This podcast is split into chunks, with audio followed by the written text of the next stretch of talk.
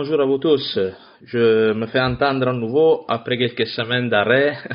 J'ai eu besoin vraiment de slacker un petit peu, de ralentir le rythme, mais là j'espère de pouvoir recommencer plus régulièrement la publication de ces commentaires de la parole de Dieu.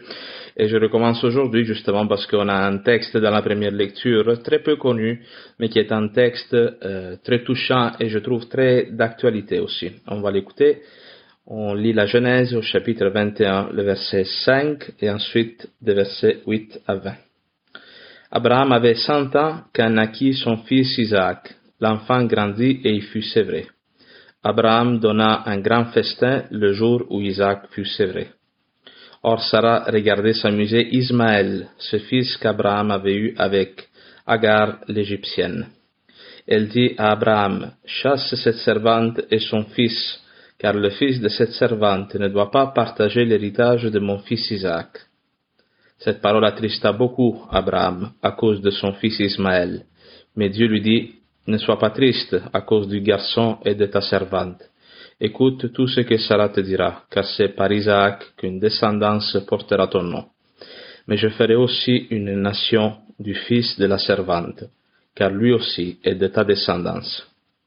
Abraham se leva de bon matin, il prit du pain et une outre d'eau, il les posa sur l'épaule d'Agar, il lui remit l'enfant, puis il la renvoya. Elle partit et alla errer dans le désert de Beersheba. Quand l'eau de l'autre fut épuisée, elle laissa l'enfant sur un buisson et alla s'asseoir non loin de là, à la distance d'une portée de flèche. Elle se disait, Je ne veux pas voir mourir l'enfant.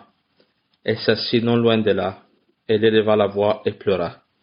Dieu entendit la voix du petit garçon, et du ciel, l'ange de Dieu appela Agar. Qu'as-tu, Agar? Sois sans crainte, car Dieu a entendu la voix du petit garçon sous le buisson où il était. Debout, prends le garçon et tiens-le par la main, car je ferai de lui une grande nation. Alors Dieu ouvrit les yeux d'Agar, et elle aperçut un puits. Elle alla remplir l'outre et fit boire le garçon. Dieu fut avec lui, il grandit et habita au désert, et il devint un tireur à l'arc. Parole de Dieu, nous rendons grâce à Dieu. Alors, frères et sœurs, depuis quelques jours, la liturgie quotidienne dans la première lecture nous propose hein, l'histoire d'Abraham, le père de la foi, le premier qui euh, va entrer dans une dynamique d'alliance avec Dieu. Et à partir de lui va naître le peuple d'Israël et euh, les trois principales religions monothéistes dans le monde aujourd'hui, qui sont le christianisme, l'islam et euh, le judaïsme, bien sûr. Alors, pour comprendre le texte qu'on vient de proclamer, il faut euh, faire marche arrière et regarder qu'est-ce qui est arrivé il y a un couple de chapitres. Vous savez qu'Abraham est un homme âgé. Il euh, atteint presque la mort sans avoir une terre ni avoir eu un enfant. Et Dieu se manifeste à lui et lui dit que à partir justement euh, de son union avec Sarah, sa femme qui est stérile, il naîtra Isaac, qui est l'enfant de la promesse, hein, le descendant qui est promis Abraham par Dieu lui-même. Alors Abraham commence ce voyage en suivant la volonté de Dieu, mais après plusieurs euh, aventures, après plusieurs années, cet enfant n'arrive toujours pas. Alors Abraham a fait un plan dans sa tête. Il euh, prend une servante de sa femme Sarah, la servante s'appelle Agar, couche avec elle et Agar va euh, concevoir un enfant qui s'appelle Ismaël. Alors là commencent les problèmes dans la famille d'Abraham, comme dans plusieurs familles polygames. Il commence à y avoir comme une rivalité entre les deux femmes d'Abraham et surtout Sarah. Elle se sent humiliée par cette situation parce que Agar, qui n'est qu'une esclave, qu'une servante d'Abraham, commence à euh, avoir des droits qui ne lui reviennent pas la situation devient très tendue au point que Sarah, euh, excusez, Agar va même fuir. Au moment donné, un couple de chapitres avant le texte qu'on vient de proclamer aujourd'hui, Agar fuit parce que Sarah commence à la maltraiter. Et euh, elle reçoit Agar donc va recevoir une parole d'un ange de Dieu qui lui dit de retourner auprès d'Abraham parce que Dieu, il a un projet, il a un projet pour son fils. Le temps passe et finalement la promesse que Dieu fait à Abraham s'accomplit. Sarah tombe enceinte et va donner la vie, va mettre au monde Isaac. Et à ce moment-ci, c'est comme si euh, surgit un doute, surtout de la part de Sarah. Quel est le sens de la vie d'Ismaël? On pensait, par le fait de coucher donc avec la servante, qu'Ismaël serait l'enfant de la promesse, celui qui avait été promis par Dieu. Mais en fait, le plan humain hein, fait par Abraham pour que cette promesse s'accomplisse un peu d'une manière artificielle n'est pas la volonté de Dieu. Alors, euh, il arrive ce qu'on vient de lire dans ce texte, c'est-à-dire que Sarah dit à Abraham, chasse l'enfant et sa mère, la servante. Abraham, lui, il est triste parce que, euh, évidemment, que c'est son fils qu'il doit, doit chasser, mais en obéissant à la volonté de Dieu, euh, Abraham va laisser partir la servante avec son fils. On dit que Agar va, euh, va errer dans le désert de Beersheba seulement avec une outre d'eau et un petit peu de nourriture. À un moment donné, elle est découragée. Elle jette l'enfant, on le dit, sous un buisson, elle le laisse là parce qu'elle ne veut pas le voir mourir.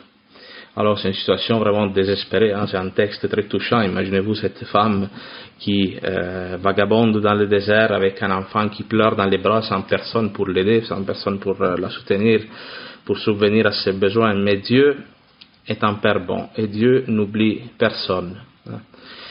Pour Abraham, pour euh, sa femme Sarah, peut-être même pour Agar, cet enfant peut être considéré comme une erreur, comme un accident de parcours, sa vie comme étant une erreur d'évaluation de la part d'Abraham. Mais pour Dieu, cela n'existe pas. Aucune vie n'est une erreur pour Dieu. Moi, je pense que ce texte hein, est un texte qui parle, euh, qui peut parler beaucoup face à des grossesses inattendues, surtout euh, des grossesses inattendues de filles monoparentales. Combien de fois on se dit, ah, cet enfant-là, on ne l'attendait pas, ça a été un accident, c'était une erreur. Et on tombe dans une attitude comme Agar. Agar, elle jette l'enfant, elle n'en veut plus de cet enfant-là, parce qu'elle ne voit que la mort qui règne autour d'elle. Elle est toute seule dans un désert, plus de nourriture, plus d'eau. Elle a comme les yeux fermés face à la vie. Et qu'est-ce que Dieu fait? On dit clairement dans le texte que euh, l'ange de Dieu lui parle, lui dit, Qu'as-tu, Agar, sois sans crainte, car Dieu a entendu la voix du petit garçon sur le buisson, là où il était. Il dit, debout. Même le fait que l'ange dise debout, ça veut dire relève-toi, ressurgis. La posture debout est la posture de l'homme euh, qui est ressuscité. Prends le garçon, tiens-le par la main, quand je ferai de lui une grande nation. Alors Dieu ouvrit les yeux d'Agar.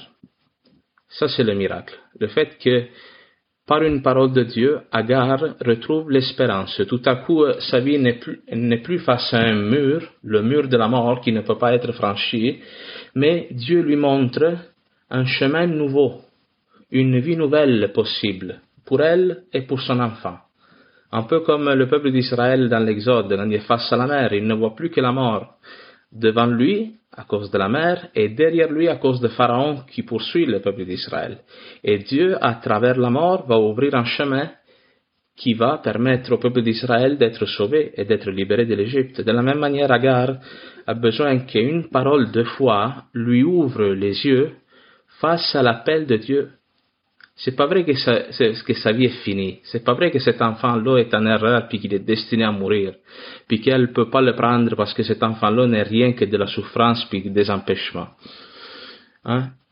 Alors Dieu est capable de faire une histoire nouvelle dans la mesure où on fait un acte de foi, on obéit à sa parole et on se fie sur lui. Et on le sait, évidemment que euh, le peuple d'Israël, puis les promesses, la descendance de laquelle Jésus-Christ va surgir, provient d'Isaac, mais Dieu euh, va faire d'Ismaël un peuple puissant. Hein, et, la tradition, disons, historique judéo-chrétienne considère Ismaël comme étant le, le père des peuples arabes et donc de la foi musulmane aussi. Le fait même que euh, on dit que Ismaël va s'installer au désert, le désert on fait allusion ici au désert d'Arabie, donc euh, comme le territoire de l'Arabie saoudite un peu si vous voulez, et qu'il devait un tireur d'arc euh, le tir à l'arc, justement, c'était l'arme principale des tribus nomades euh, des, déserts d'Arabie. Donc, cette, cette nation de laquelle va naître le peuple de l'islam. Alors voilà, j'espère que cette parole nous donne de l'espoir à nous aussi, que Dieu, par la foi, nous ouvre les yeux à nous tous lorsque la mort, lorsque le malin, il nous fait voir la vie comme étant face à un abîme. Hein, comme des fois on peut arriver, survient des situations dans notre vie où il n'y a plus d'espérance. Tout est fini, il ne nous reste qu'à attendre la mort. C'est comme ça que nous on le vit. Mais Dieu nous fait passer de la mort à la vie en nous donnant une autre possibilité, une possibilité que humainement tu n'aurais pas pensé, tu n'aurais pas imaginé, mais qui par la foi est possible et qui te fait goûter à la résurrection du Christ. Viens actualiser la résurrection du Christ dans ta vie.